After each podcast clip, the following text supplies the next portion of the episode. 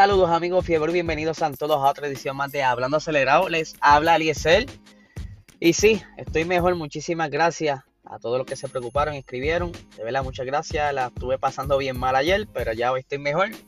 Y nada, vamos a ver porque cuando yo desperté de, toda esa, de todo ese malestar, vi que habían pasado muchísimas cosas y pues quise coger las más que me las más que me estaban chocando y es que todavía hoy miércoles se sigue hablando de Valtteri Bottas y George Russell que yo entiendo que ya deberíamos pasar la página pues se estrellaron pero pues todavía hay muchos analistas eh, diferentes podcasts diferentes expertos porque hay muchos expertos analizando esto pero quiero enfatizar eh, porque Valtteri Bottas dice que no rompió el acuerdo de caballeros que tienen entre ellos.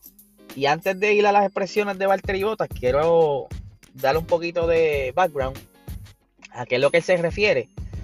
El acuerdo de caballeros es que, eh, y se lo voy a leer según lo dice George Russell, entre todos los pilotos tenemos un acuerdo de caballeros de, que cuando se acerca a un monoplaza más rápido con el DRS, no se, no se mueve el volante a último momento, dijo Russell comparando el movimiento con las acciones de Max Verstappen frenando en 2015, que provocó una, reescritura, de estas reglas.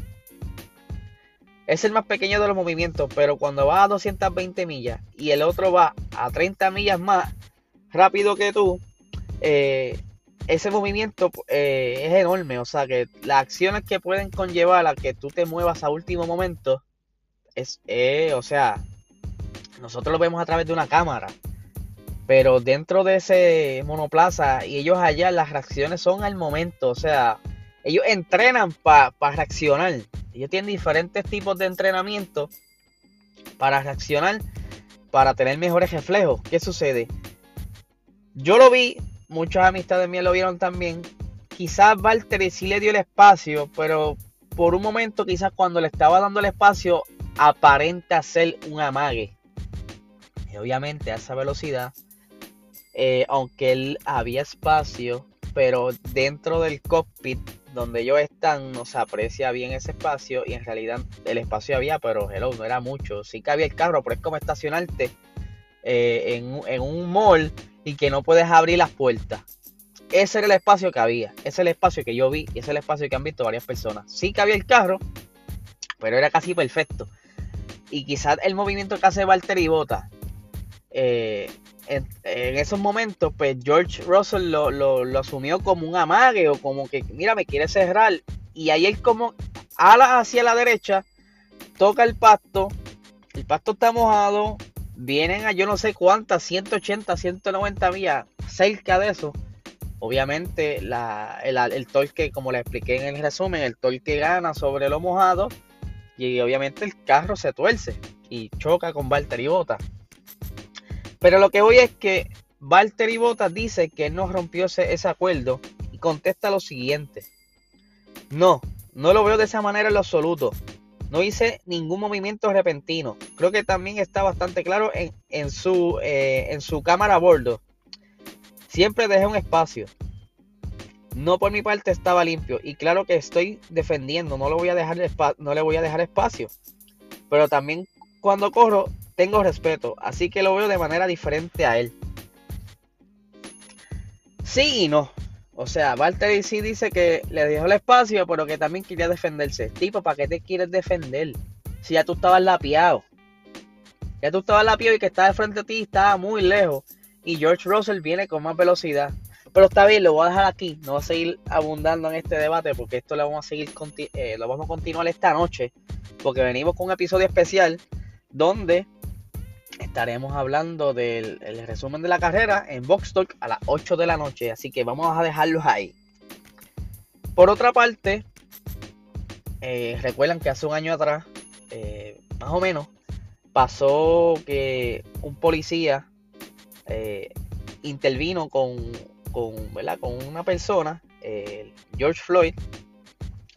El policía se llama Derek Chauvin. Y pues obviamente la manera que lo utilizó para neutralizar a esta persona no fue la mejor y terminó matando a la persona. Pues ayer resulta que dieron el, veredicto y fue culpable, lo declararon culpable.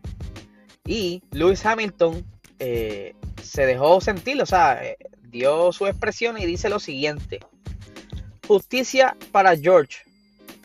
Eh, las emociones que siento en este momento son difíciles de describir. Derek Chauvin ha sido declarado culpable. Esta es la primera vez que un oficial blanco es condenado por matar a un hombre negro en Minnesota. Esto es monumental. La muerte de George no es en vano.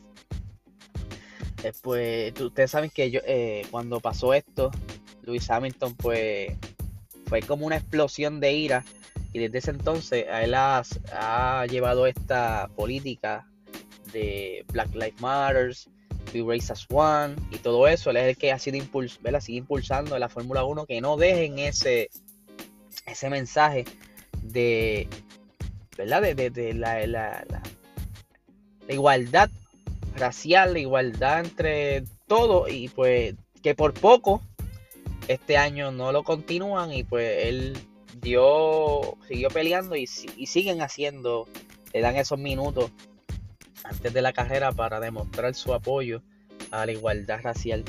Y pues nada, esta noche les recuerdo que volvemos a las 8 de la noche, eh, un episodio especial para resumir lo que fue la carrera de este domingo.